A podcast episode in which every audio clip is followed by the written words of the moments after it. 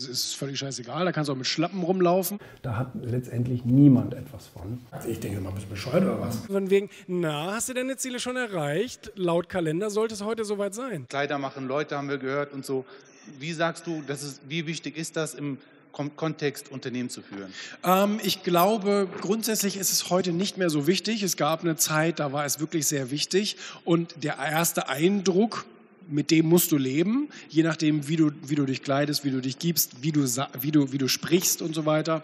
Und ähm, ich persönlich, also ich persönlich denke, ähm, das innere Glück geht vor allem vor deinem Unternehmenserfolg und vor deinem nächsten Auftrag und vor allem.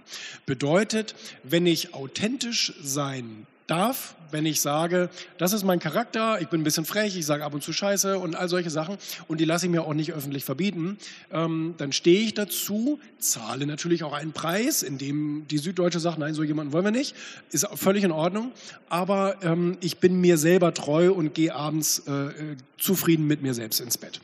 Und ähm, das ist etwas, was ich jemandem empfehlen würde. Das kommt auch ähm, Kleidungsstil. Ja? Also ähm, A, kommt es natürlich auf die Branche an. Wenn du im IT bist, bist es ist völlig scheißegal. Da kannst du auch mit Schlappen rumlaufen.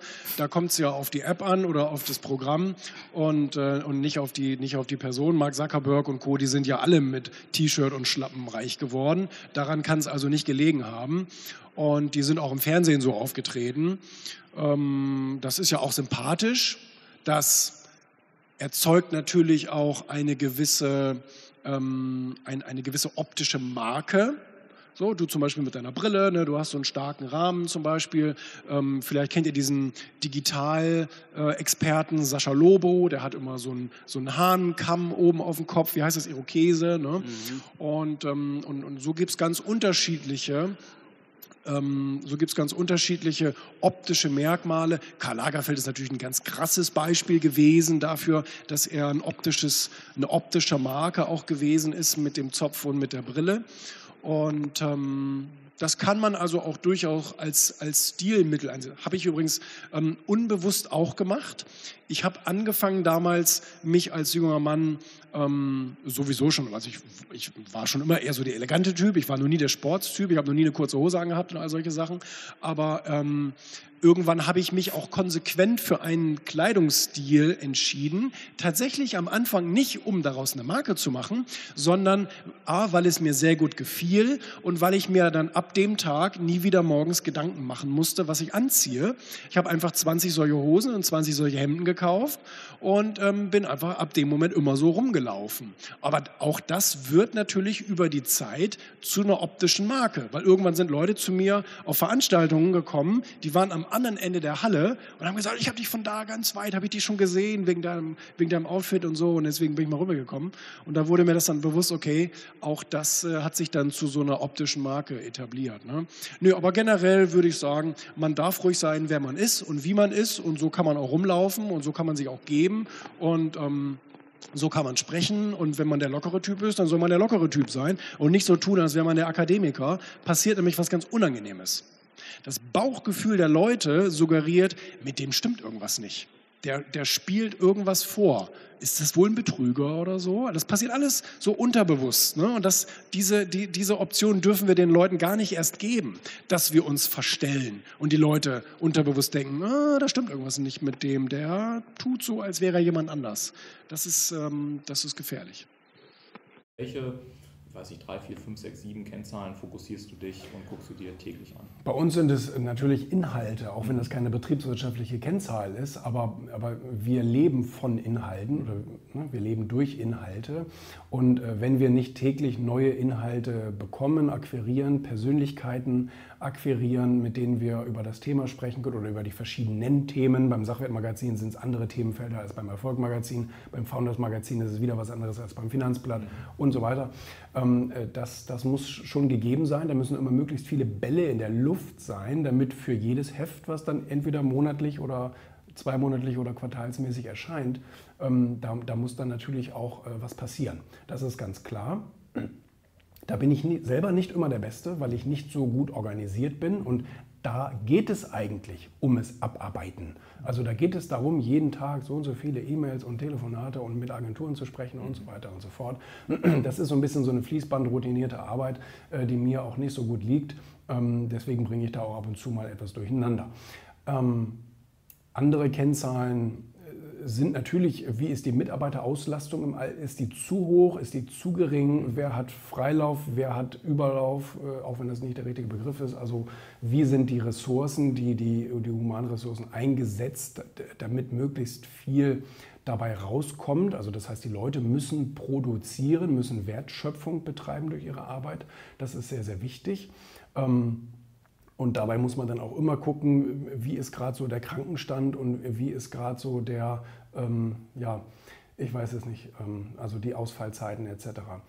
Und äh, da muss man auch Entscheidungen treffen, da muss man auch sagen, also wir haben jetzt auch gerade wieder so einen Fall, wo wir sagen, puh, da, da haben wir eigentlich keine gute Wertschöpfung und da müssen wir uns jetzt wirklich überlegen, wie das weitergehen soll oder ob das weitergehen soll. Ob derjenige da auch wirklich überhaupt noch Lust hat, mhm. äh, hier, hier tätig zu sein. Das ist wichtig. Äh, Neueinstellungen, Neubewerbungen sind wichtig, weil wir brauchen viel Personal und ähm, das, das muss auch immer, da, da, muss auch immer ein Nachschub da sein, weil sonst kann ich nämlich solche Entscheidungen nicht treffen, andere an die Luft zu setzen. Ich kann jemanden nur an die Luft setzen, wenn ich äh, das Vakuum dann auch wieder füllen kann mit jemandem Neues. Sonst erschaffe ich mir natürlich ein großes Problem. Ja. Ähm, auch das haben wir gehabt, dass wir zu viele Mitarbeiter zu schnell verloren haben und dann die Bestehenden zu überlastet waren, dann verlieren sie die Lust am Job und all solche Sachen. Da hat letztendlich niemand etwas von. Ähm, gut, natürlich guckt man jeden Tag auf den Umsatz, was kommt rein. Kommt es dann auch rein oder steht es nur auf dem Papier? Mhm. Zahlen die Leute das auch? Warum zahlen sie es nicht? Und so weiter und so fort. Das ist auch ganz wichtig. Ähm, Insbesondere natürlich im, im, im, Zeitschriftenbereich haben wir, haben wir sehr lange, haben wir sehr lange ähm, Zahlungsintervalle. Wenn wir jetzt ähm, mal davon ausgehen, dass wir ein Quartalsmagazin haben wie Sachwert oder ein zweimonatliches Magazin wie das Erfolg und das geht in den Handel, das wird aber erst zwei Monate später, also nach der Angebotszeit, abgerechnet. Das heißt, wir haben da ein Intervall von vier Monaten und ähm, bei manchen ähm, Online-Kiosken zum Beispiel ist es noch länger. Und also das, das, das muss man auch dabei natürlich immer berücksichtigen. Wie läuft so der Cashflow? Und ähm, gibt es noch eine Kennzahl, auf die ich jeden Tag schaue? Fällt mir gerade keine ein. Ich denke mal, bist du bescheuert oder was? Du hast eine Firma, die du aufbauen willst, die, die, die, eine, die, die, muss, die, die muss sozusagen gefüttert werden. So. Und du willst überlegen, äh, andere Babys zu füttern? Das ist ja völliger Quatsch. Ne? Also die erste Investition sollte immer tatsächlich auch in strategisch sinnvolle Mitarbeiter sein. Das kann erst erstmal von mir aus ein Minijobber sein. Ich halte tatsächlich viel von eigenen Angestellten, also nicht nur Freelancer. Kann man am Anfang machen, habe ich auch gemacht, aber ähm, so schnell wie möglich auch eigene, ähm, eigenes Know-how in der eigenen Firma aufbauen. Weil das ist etwas, was dann Beständigkeit hat, solange der Mitarbeiter eben auch bei dir im Unternehmen ist. Und, ähm, und du bist auch wieder weniger abhängig von irgendwelchen Freelancern, die sagen, ich verdoppel jetzt die Preise, weil es läuft gerade so gut bei dir. Naja, jedenfalls ähm, eigene Mitarbeiter halte ich für ähm, einen, einen wichtigen Investitionsfaktor am Anfang. Und ähm, wie gesagt, es können erstmal kleine Stellen sein, die können sich dann ja äh, nachher ausblähen zu Vollzeitjobs und dann zu gut bezahlten Vollzeitjobs und so weiter. Ähm, das ist also enorm, enorm wichtig. Und natürlich, das habe ich auch in meinem, äh, in, in meinem äh, Erfolgbuch geschrieben, eben auch die Veränderung am Markt wahrnehmen. Mhm. Also wie verändert sich der Konsument? Auch es gibt ja nicht nur den Konsumenten, sondern es gibt ja die Konsumenten und da gibt es wieder verschiedene Gruppen drin, ne? auch Altersgruppen, Interessengruppen und so weiter. Da muss ich natürlich gucken, welche dieser Gruppen kaufen bei mir und wie muss ich auch meine Kommunikation, meine Produkte und so weiter, wie muss ich das auf diese Gruppen abstimmen. Ja? Und das müssen wir ja auch. Also wir müssen einerseits Kommunikation betreiben für die junge Zielgruppe und wir müssen aber auch für unsere alte Zielgruppe in Anführungsstrichen ähm, kommunizieren. Ne? Und das sind einfach auch unterschiedliche Strategien, die man fahren muss. Ja, also wer kennt deine Ziele? Die kennen nur ich und meine Frau, ja. Also ich bin tatsächlich jemand, der nicht davon überzeugt ist. Es gibt nämlich zwei Lager, zwei Meinungen. Die eine sagen, verpflichte dich öffentlich. Und das erzeugt einen gewissen Druck. Und wenn du ein Wettbewerbstyp bist, also und es gibt extreme Wettbewerbe, du zum Beispiel, extreme Wettbewerbstypen, die brauchen das, weil, sie, weil die, die, ich wollte jetzt gerade ein böses Wort sagen, die finden das wirklich sehr, sehr geil. Die, die, die, die können sich daran reiben. Und es gibt aber diejenigen, die manchmal auch etwas, etwas mehr Zeit brauchen und so weiter. Dazu gehöre ich leider. Mein, mein, äh, mein Spitzname in der, im Kindergarten oder ab dem Kindergarten war Schnecke, weil ich immer wahnsinnig langsam war. Auch eine sehr, sehr lange Reaktionszeit. Wenn man mich gerufen hat, das ist dann so wie bei, so wie bei dem, ähm, äh, was sind diese ganz langsamen Tiere? Ähm, Schnecken? Doch, ja, stimmt. Ja, ja, doch, hast du recht. Ich wollte gerade Igel sagen. Nee, Schnecke. Äh, äh, die, die antwortet irgendwie erst drei Minuten später. Und sagt, hat mich jemand gerufen? und also das, das, das war ich und das bin ich schon immer. Immer langsam und, und trantütig und so weiter und so fort. Und äh, bin ich auch gerne. Also ich stehe dazu. Das ist mein Lebensgefühl und ich genieße das auch. Und ich lasse mir das auch nicht ausreden.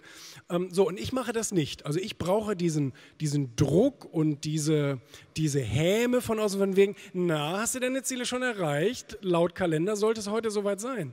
Ähm, das, hat mir, das, das, das hat mir nie geholfen. So, und ähm, du solltest das tun, was dir hilft. Also das ist so meine Überzeugung. Und deswegen verrate ich meine Ziele öffentlich nicht. Zumindest nicht das Datum. Manchmal sage ich, was wir vorhaben und was da kommen wird, aber ich verrate nie ein Datum, weil ich weiß, dass die, dass die Realität ganz, ganz oft anders aussieht. Also ich bin mir dieses, also ich bin realistisch genug, um zu wissen, dass wenn ich sage, dann und dann bringen wir ein neues Magazin raus, dass bis dahin sich dann 30 verschiedene Gegebenheiten geändert haben. Unser Vertrieb ähm, hat gewechselt irgendwie und, das Papier ist teurer geworden und unser Grafiker ist ein halbes Jahr krank und, und jetzt muss der andere doppelt machen und bla bla bla bla bla. Also es passieren immer ja Dinge auf dem Weg, die man vielleicht nicht im ersten beeinflussen kann. So und von daher bin ich da niemand, der das öffentlich macht.